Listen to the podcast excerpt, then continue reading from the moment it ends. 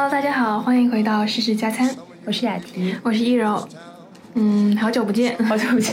对，时隔两周，对，时隔两周。跟大家见面的话，就要时隔三三周，对，对，嗯、雅婷和我在呃生活中都遇到了一些嗯比较好的转折点，嗯。然后也是现在更多的可能会嗯把精力投入到我们自己的生活中去，但是我们也向大家保证，这个播客是永远不会断的。我们两个心里都有这根弦，就是呃有一个人不大想录的时候，另一个人就会挥着鞭子 督促，对，去 push。所以我觉得可能我们接下来录播客的频率，我们可能会调整为两周一期。就没有像之前一周一期那么频繁了。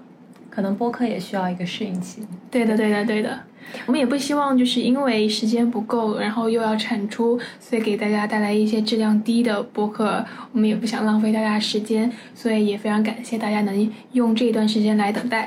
是的，嗯，然后我们这一期，因为是五一之后，我和优其实也有两周没见了。对对然后算是我们俩都在积极的 为自己未来做准备，同时也放了一个大假。对但是我们这两周都，其实就五一我们都没有出去嘛，都待在深圳。嗯，对，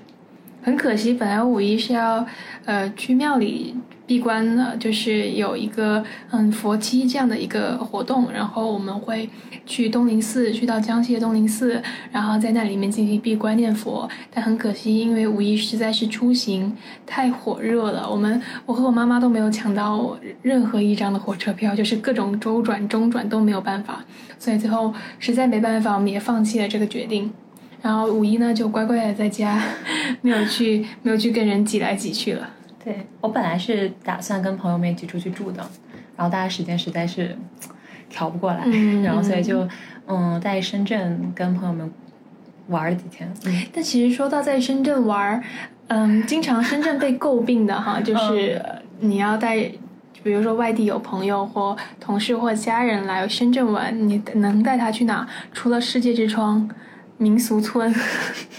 欢乐谷，欢乐谷好像就全都只剩墨了。对啊，我就会经常觉得深圳是一个大型商场。对对，基本上从这个卓越逛到那个卓越，对，这也是深圳人的一个一个梗。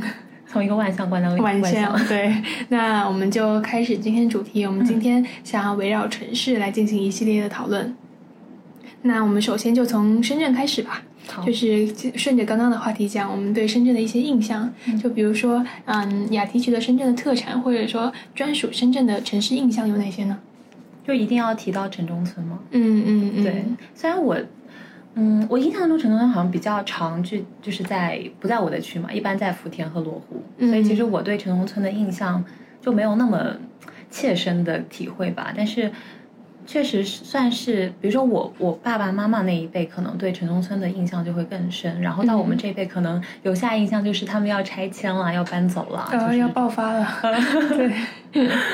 嗯，那你觉得你提到城中村，你会有就是脏乱差的这种印象吗？其实我会想到很多所谓的都市传说都市传说，对，就是比如说当时啊，这可以聊吗？你 可以去聊吗？待会儿再剪。就是比如说像什么下沙村、黄岗村，就是最著名的，然后会有很多奇怪的名称啦，就是、嗯就是不太用词不太雅，我就不跟大家说，大家有兴趣可以去搜一下。嗯因为其实这些城中村的呃产生，包括爆发，跟当时香港回归之前的那段故事很有关系嘛。然后那个时候深圳也是还没有开始发展起来，所以大家收入也不是很好。相对起来的，就是香港那边的收入就会很好，然后就会有来往很多的香港那边的人。嗯，对，我觉得嗯可能就是两种视角下的产物。嗯，但是我觉得城中村的存在对于深圳这种快速发展、爆就是还是层阶阶阶梯式发展这种城市是很有必要的，因为它必须给一些还没有跟得上这个城市速度、没有跟得上这个步伐的这一批年轻人一个比较合适的价格、比较合适、比较低廉的，能足够给他们提供生活住所，满足他们嗯、呃生理需求第一层的这个地方。嗯，我是为什么会问脏乱差，是因为我发现就是我们在看地过程中，甚至我们到光明、嗯平山这种呃，可能相对我们以前说关外的地方。去看看地路过路过的时候，我们都会看到很就是很焕然一新的城中村面貌，就是我们会会自然而然的发出一种哇，这个城中村好干净啊的这种这种，当然它它不是一个有任何我我我觉得它不会是一个有任何贬义的，因为城中村它所存在，它必然必然是有历史意义的。嗯，对，所以呃，现在城中村之前呃，深圳有出过一系列的城中村整治，对整治行动，那我觉得还是很有效果的。然后再提到城中村，刚刚呃雅婷也提到，呃，不可避免就是拆拆迁拆迁这两个字，还有拆迁户这样的一呃一个群体。嗯，深圳确实是有城市红利的。嗯，对，深圳这个城市红利很很大一部分就体现在对于土地的稀缺性上，在这种有一定的，比如说提前扎根的人，或者提前就是他运气好生在了深圳这个原来的小渔村的话，他是这部分人是吃到了这个城市红利的，他不需要做太多努力，只需要把他这个房子。啊、安安心心的交给房企、交给开发商和政府去进行旧改更新，那他很自然而然的能收获一笔他的这个呃资产置换所产生的一个比较丰厚的、比较稍相对巨额的一个利润。嗯，我觉得这也是一个深圳比较，嗯、为什么大家都说深圳是一个，呃，在 Coco Park，你可以在下午两点多或三点多，or anytime，你可以看到有无数人坐在各种奶茶店的门口喝奶茶，大家好像就是深圳很多闲人，对。对对对。那广州其实不是会更多一些？对，广州也，但是广州就是呃，大家又说又又会把广州的呃这种闲人跟深圳的闲人分开，分成 old money 跟、跟 new money，这这这这就又是就是一个另外一个调侃了，对，但是其实城中村，我觉得一个很有意思的点，是因为不管我们说水围、就黄岗，还有这种下沙村，他们其实都在城市中心。嗯就这一点是很有意思的啊、前段时间我们研究所在做一个。嗯，城市改造的一个奖项提名的时候，然后我们当时看到他们的项目，其实更多的是怎么样使得城市不那么隔离化。相对起来，其实国内可能更少会出现像贫民窟这种现象出现嘛。嗯对对在国外其实会很多 inequality，就是嗯让大家这种不平等性减少，嗯。所以他们就希望将这种贫民窟或者这种更密集居住地，然后集中在城市中心，嗯。然后就跟我们其城市其实有很多不一样的地方，城中算是城市早期的产物嘛，那那它嗯跟后期城市规划的一些呃原理或者思想可能会产生一些违背的情况，嗯。那就会觉得我觉得还蛮有意思，因为现在其实就深圳有做很多城中村改造的项目嘛，对特别就多不一定是说要他们拆迁或者怎么样，对对对对对，而且我觉得城中村在未来它也不会消失的，嗯，它也必然是，就深圳必然永远都会有对这个城市存在泡沫和幻想的年轻人进来，对它必须是要有一部分空间去留给这一部分年轻人的。但其实我觉得，我每次在城中村里面走的时候，我会觉得特别的有生活气息。对我很我我很羡慕住城中村的人的一个点就是城中村有很多美食，就真的特别多，哎他们在呃就生活方面特别方便，对对对，下楼就能买东西，下楼就能吃到各种好吃的，这是我特别羡慕。比如说新洲，啊。还有新洲那一片，还有下沙那一片，真的好多好吃的。对，就好像我们现在呃位处于南头古城附近，对，我们现在也是因为呃，最近南头古城有在做一系列的有关城市方面的一些活动，对。对对因为南头古城也涉及到一个古城的改造嘛，嗯古城中间的改造，这种更新和城市之间进行一个融合。就南头古城的更新，它其实跟城中村是有非常大的关联性。城市更新是需要直面城市发展的价值转变和不同群体的需求的。那这种古城的更新、城中村的改造，或者我们所谓的城市活化这种行为，其实是对人们或者对城市里居住的人们和呃建筑师也好、城市规划师也好，提出了更多很新的要求。我们其实可以聊聊，就是城市更新应该是更偏向于社会公众的期待，还是应该偏向于比如说像。学术界会有很多新的理念抛出来嘛？那他们可能会希望有一个呃实体让他们去做一个理论的一个实践。那但是可能理论和这种学术和呃民众之间期待会产生很大的差距。嗯那么学术上可能会觉得说，是不是要尊重原有的这种建筑，对它做一个翻修？就包括我们来的时候也在聊说，它其实交通不是特别方方便对对那么像这种改造和这种线路的规划，其实可能城市中的不同的群体会有不同的意见出来。对对对，这也是城市更新为什么很，我觉得城市更新是很迷人，就是它是一个很好玩的东西。嗯因为呃，这这是基于呃雅迪是有规划的这个学术背景的，然后我呢是在呃开发商，就是在地产以商人思维在看这个城市更新的。我们觉得城市更新是好玩的，是为什么？因为它有很多可以突破的点。就是，而且他做完之后，他是会一个很有成就感的东西。刚刚雅迪提到，在学术上，还有包括在居民角度上看，那我们从嗯商业角度上看，从经济角度上看的话，怎么让这个古城或者这个城中村产生更多的经济效益，或者说我们在保保留它的历史性、文化性的同时，我们可以让它呃吸引更多的人流客群，然后让大家更多去发现这个古村这个古村落或者说这个呃城中村它是一个怎么样的呃很可爱的一个存在，我觉得也是一个很值得发掘的点。这样，我当时写的那篇 A 类论文就是跟特色小镇有关的，你记得前几年在大推国家大推特色小镇，但是很到后面就是现在又慢慢销声匿迹了，没有几个能做的成了特色小镇，很多一部分就是在经济账上面。其实它不是一个很合理的，而且很多人做这个特色小镇，更多的是打着这个特色小镇名号去吃这个政治的政策的红利，然后打着这个名号呢去囤地，囤地之后配建住宅，然后住宅呢，当然它就可以成为一个盈利点。嗯嗯，对，这也是我们需要考虑的一些方面吧。对，因为我想到，其实中国这个城市规划，就包括像中国城市的更新，其实是有一个非常有意思的点的，认为中国城市是一个兼具前现代性、现代性和后现代性的一个地方，嗯。但是很多。在国内的一些城市更新可能没有做到预想中那么好嘛，就比如说像上海外滩就是一个非常典型的兼具了前现代性、现代性和后现代性的一个地方，就是你可以在呃外滩的左右两侧看到不一样的风景、不一样的历史性和不一样的嗯建筑风格也好，嗯然后这种城市背景、城市历历史也好，所以就是怎么样使得整个城市既保留它的原有的历史特色，又使得它具有一定的更新的活力，我觉得是一件很值得讨论的事情。嗯嗯，那像雅迪刚刚提到，其实深圳嗯经常被诟病的一个点，一个是两个，一个是就是它是一座填海填出来的城市，然后呢，还有就是嗯，大家会觉得它的文化底蕴不大不够足，嗯跟北京啊、上海啊这样的呃一线城市比起来，它可能相对的因为发展速度过快，所以它并没有留下太多在文化层面上的东西。我一方面是觉得，因为深圳很新嘛，就这个新不仅仅是说发展的历史新，还有一点就是这座城市里面这片土地上发生的故事也很新，就是它好像没有，比如说我们提到北京也好，提到上海也好，你会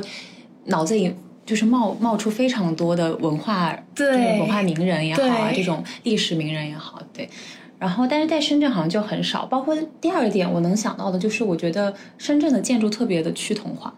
嗯，就特别是我经常会，因为我自己不是生活在福田嘛，然后我每次福田找一楼的时候，就会觉得哦、每栋楼都是一样的，就是完全认不出来。就我觉得这种就是都是一样的玻璃幕墙。对对对对对，就我们会提到这种可能算是一种就城市体验中的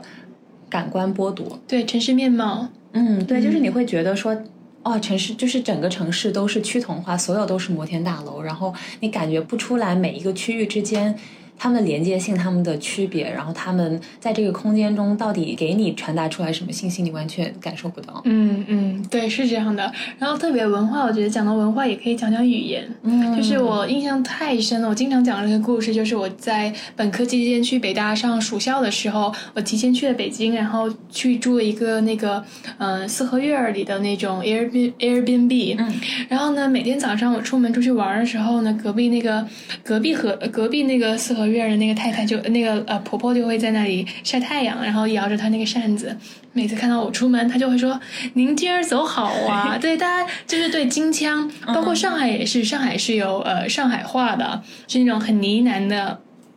的那种语系，那在深圳呢，其实就是什么话都有，东北话、四川话，然后客家话，然后呃白话这种，就是深圳好像没有什么深圳话，因为它是移民城市，对，因为它太多了，太多的外来外来人口了，对的，对的。其实你也想象不出来，深圳本地人好像也就说普通话。深圳本地人，呃，如果是纯本地人的话，说白话还挺多的啊，因为白话和客家话，对对对对对，还挺多的。然后深圳其实因为它是一个外来人口居多的城市，所以它也没有太多的就是呃深圳人的这种呃城市就是这个人口形象。嗯，对，就是你很难说你，哎，我一看你这个人就有点像东北人，这个还还挺明显的哈，北方人、东北人。但如果哎，你这个人很像深圳人，这种感觉可能在嗯形象上，或者说是他的生活方式或语言语言习惯上，他可能看不大出来。因为我们深圳最出名的一句标语就是“来了都是深圳人”，对，对，我觉得有有跟就是整个城市他所想要打造或者他想要宣传他自己的文化也有关系。是的，是的。哦，对，就就说到，因为我大学在上海读的嘛，然后就上海，大家对他印象很深的就是他有点歧视苏北人，嗯 对，就这种歧视性在。我觉得文化的特性上会表现的非常明显，就是你一想到一个城市，你就会想到它非常负面的印象。嗯，对，还有一个就是说上海本地人很排外。是，我是很喜欢上海这个城市的，因为我每年基本上都要去上海玩几趟。因为，嗯，在我这上海跟北京都是我很喜欢的城市，然后包括成都、重庆这两年特别火的这种城市。为什么呢？因为我上海在我这代名词就是时髦，然后北京在我这儿代名词就是有味儿。嗯，对，上海太多活动了。对对对，上海太多活动了。深圳有名的文化沙漠，上海就是天堂。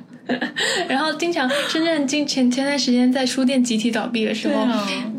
经常就说没有一个书店能活着走出深圳。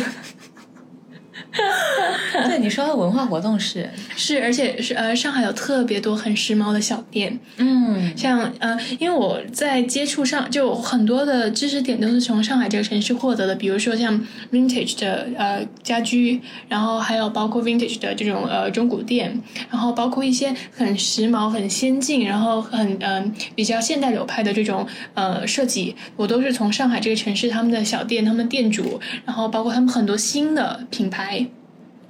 可能深圳这边有很多新的，就是很多创业人，但他们的呃深圳的创业人更偏科技类、金融类、经济类。对，那上海的创业可能嗯相对会偏文化类，嗯然后时尚圈的、自媒体的啊这种就很多。最近关注了一一批博主都从北京搬去上海了，对，像曹导啊，然后野生真理啊，他们都搬搬去上海了。然后上海给我的感觉就很时髦，但是呢，我又觉得我跟上海就是嗯。不能，就是我可以在一年里在那里住一个月，就是没有办法在那里住一年的感觉，就是这种时髦是呃尝个鲜，我觉得就够了，还是回来呃就是 back to reality，就是还是、嗯对，还是我还是觉得城深圳这个城市的生活节奏，然后我已经已经是非常习惯了。就其实我我也说过，我就是去过这么多城市，无论是国内国外的，我还是最喜欢深圳。我觉得因为它的便捷性已经就是让我感觉到习惯了这么便捷，去到别的地方我就不习惯他们的不便捷了。我觉得还有一点是，我觉得深圳的它体量不小，但是它的尺寸很小，就是让哎呀，我觉得尺寸，哎呦，这个是我们所有投做投资投资人的心里的痛。但是我觉得对我来说就很 handable，就是比如说我在上海的时候，我每次跨区我就觉得我要崩溃了，特别是你要从浦东新区跨到别的区，你会觉得我要死了，我要死了。但是你在深圳就没有这种感觉，我觉得跨区是非常方便的，就是你在深圳觉得说一个半小时啊，那就已经快结束了，就是你坐地铁一个半小时已经从头跑到尾了，对啊，对的，对的，没错。就是深圳的地铁真的四通八达。是，对，是一个非常厉害的。然后刚刚我们的咖啡的外卖到了，就是必须要给大家再说一下上海和深圳。嗯，可能北京也是，就很大一个区别是深圳的咖，就是上海的咖啡真的很厉害。而且它的 bakery 也很厉害，它对它 bakery 所有的也很面包店都是啊，我我现在回来以后每天都在思念他们。对，Coco Bar，Coco Bar 开了一家，呃，在这里插个题外话，给安利一下，就是 Coco Bar 开了一家新的，呃，也有一段时间了，上海过来的呃 bakery 是叫 Fasino，Fasino 对，然后我去试了一遍，就是爱上了，然后上次雅迪去我们公司附近的时候，也是马上就去买了那个面包，因为那是我在上海最爱的面包店，在它还没有红起来，就是它当时是在好远，我们找了超级久，因为超级偏僻，然后去买了以后就一直记着它，然后后来它就就大家都知道它的好，然后就开到处都是，嗯然后就是每次去看，特别是看那个 Sleep No More，就每次去看。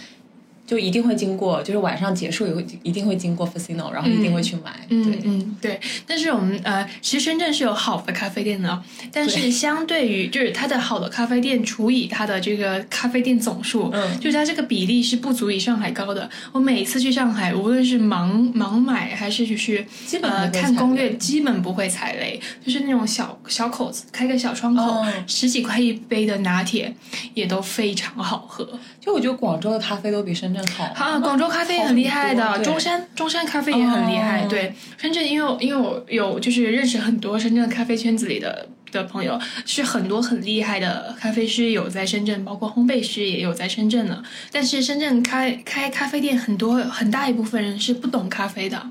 就是咖啡店的店长或者说这个投资人，他是不懂咖啡的，他只是看中了现在咖啡的这个火热，市场，对他看中这个市场，他是呃瞅中了他这个盈利目的，嗯所以这就导致在呃它的质量把控上，他并不是很在意，他只是在意它的出杯量、它的客流量、它的人流量，然后还有它的成本，怎么样能用更低的成本去做出更多的咖啡。对，所以这也就导致深圳的咖啡可能相对的，嗯，还是需要挑一挑。就比如说我们今天买的这这这这家咖啡，我觉得还是有一点点踩雷的，就是三杯特调饮品都很很很一般。我们当时就是看到的时候就觉得超级期待，说哎要试一下，试一对，因为它的名字起的都很好听。对，就让你觉得说不得不想试对，什么清甜梅龙瓜拿铁咖啡很一般，就是好一般，对大家般，避开一下。对避开一下。我们之后也可以做咖啡的特辑，嗯对对给大家对讲一下呃这个咖啡这个东西从呃理论性，然后包括它市场性，然后包括嗯、呃推荐一些咖啡店，然后还有一些咖啡相关的一些书籍啊或豆子啊，或者说呃供供应商都可以给大家推荐一下因。为叶友是非常专业的，不专业，no no no，只是呃爱业余的，对，就有有有有一个小镇，然后对有打过几次比赛，但是还是业余的一个咖啡爱好者。谦虚。好，那我们扯回扯回到扯回到城市这个话题。我觉得还有一点就是深圳一定要谈的，就深圳和北京都被誉为美食沙漠，你觉得哪个更沙漠一点？嗯，对，深圳和北京 都被誉为美食沙漠。深圳的美食代表作就只有 Only One，就是椰子鸡。而且这些椰子鸡里面，我觉得只有润园四季是好吃的，其他椰子鸡都不好吃。对，我觉得只有润园四季是好吃的。传说中是海南的厨子把海南的鸡带到了深圳，在深圳做大了。对对，哎，这也是也又是另外一个深圳的城市梗。对我来说，我是觉得北京更沙漠一点。嗯就是我在北京玩的那几天，我真的很非常痛苦。因为深圳怎么说，它还是有很多外来美食进驻的。它背靠广东啊，嗯粤菜就我觉得可能是我们有一点偏见，毕竟我们是广东长大的，就是对粤菜还是有很深的感情。而且广东其实湘菜和川菜都特别多特别多，但其实湘菜、川菜在每个地方都还算挺啊，多的。对对，因为大家都爱吃。对对，大家都需要一点这样的刺激味蕾的东西。嗯，然后很多还有一个说法就是，很多从外地开到深圳的这个美食店，比如说在外地很出名的，然后到了深圳它就挂了。深圳人奇怪的口味。对，深圳人是奇怪的口味。然后深圳人其实我觉得深圳人还挺会吃的，就是因为深圳里面有很大一部分是潮汕人，啊，潮汕人是出了名的会吃。还有那个啊，对，顺德人对对，顺德人，对客家人也很多。对所以嗯，深圳人的口口味还算蛮挑剔的，而且是我觉得深圳人的恩格尔系数都挺高的，大家还蛮愿意就是在对很愿意在美食上面花钱花功夫的你觉。得深圳人愿意排队吗？看文和友就知道了，虽然文和友里面有很多是托，但是我朋友圈也实实实在在的出现了去文和友排队的的的人，我觉得深圳和上海比起来，还是上海更爱排队一点。是吗？对，上海排队就是，这在深圳，我可能觉得说哦可以排一下的店，在上海我就是看都不会看一眼，就他们排队哦比例可能是深圳两倍以上，就很佩服大家。我觉得有一点是因为可能深圳更哎不一定啊，就两个地方都好热。啊，都挺热的，对，上海也挺热的。可以聊聊深圳的气候，对，深圳的气候台风天。哎呀，你记不记得我们高中的时候最盼望的就是台风天？但是深圳不是生外不放假的呀，但是有时候也是会放假宇宙不爆炸。身外不放假。反正我们读书的时候，我最喜欢就是台风天。然后即使不放假，我们也可以听到教室走廊街身外那两那两条走廊上的那个垃圾桶，嗯垃圾桶每次就哐哐哐，就对，翻倒啊！所有人无心上课，就在听垃圾桶撞来撞因为我们那个地。方是雨区，对，就又靠海又靠山就是我每次坐学校的大巴，马上要进盐田的，就是那一小段路一进去突然就暴雨，就是、嗯就是刚过隧道的时候还是晴天万里，一进去就暴雨，暴雨我就对崩溃。然后而且我们不是还有那个风雨桥嘛？对就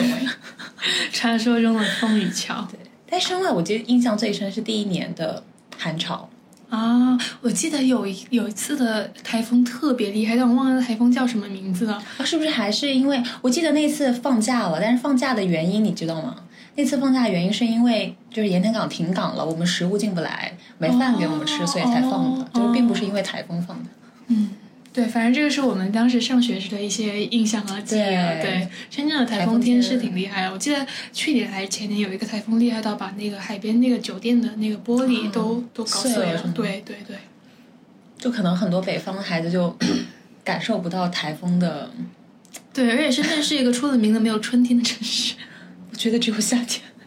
我觉得它冬天都只有我觉得它夏天从三月份就开始了。对啊，超级热，我现在已经热到不想出门。是的，是的，是的。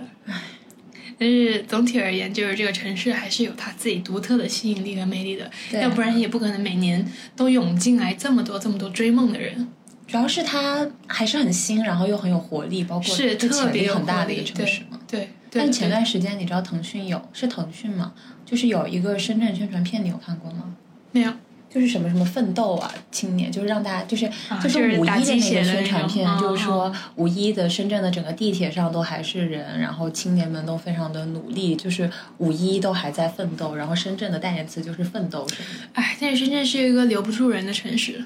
它成本太高了。我问了我很多外地来的同事，就是你觉得你在三年后或五年后，你还会在这个城市吗？嗯他们可能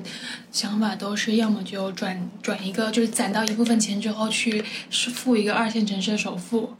就是深圳的房价实在是，哎，很抱歉的讲，我们作为开发商很抱歉讲，就是这个房价的抬高，它真的不是开发商引起的。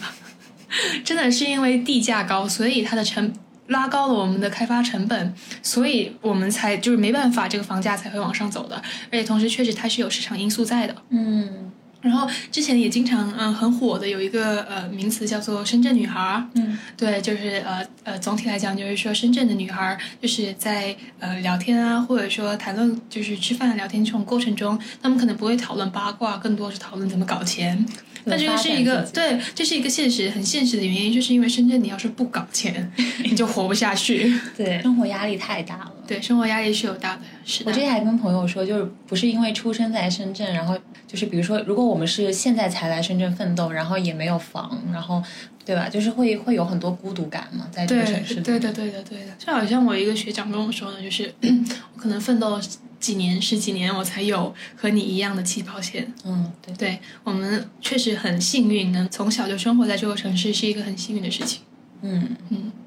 但我觉得还是有一个很有意思的事情，就是小时候大家互相问的时候，会问对方是哪里人嘛，你就会说我是某某某地方的人。嗯但是当我们出去读书了，然后在大学，在不同的城市里面，然后我们就会说自己是深深圳人。人，对，是的，是的，是这样其实。还是一种身份认同。身份认同是很明显、很明显的身份认同。嗯，包括深圳的校库，对，现 现在已经没有办法靠深圳校库来辨认校友了，就是对。大家都在穿深圳校库。对对对，深圳校库是一道非常亮丽的风景线。对的对的。好，那我们其实围绕城市呢进行了比较多的展开，其中呢有很大一部分是关于我们生长还有生活这个城市深圳。嗯，希望大家能在这期播客的内容中获得一些你们想要的内容。那围绕着城市呢，其实我们还有很多可以讲的内容，包括它所存在的特殊属性呀，然后它的所属性呀，还有它里面生活的人，它的周围的城市。那我们当然不会只讲这一期，我们还有很多呃，因为这是我们很相关的领域，那我们也还有很多机会再讲到这些，希望大家也能更多关注。对，这一期算是我们大长假最后一次短暂的的回归然后也希望大家能够在这期节目里面听到耳目一新的我们。好，那我们本期节目就到这儿结束啦。感谢大家收听，您可以通过任何泛用型播客客户端搜索“事实加餐”收听我们的节目。如果大家有任何意见或想法，欢迎在评论区和我们讨论。您也可以通过“事实加餐 ”at hotmail 点 com 联系我们。同时，如果您喜欢我们的节目，可以通过苹果播客给我们五星好评。感谢您的支持。事实加餐会在隔周周五晚八点定时或不定时更新，同名公众号“事实加餐”也会不定时更新，欢迎大家订阅关注。那我们下期见，下期见。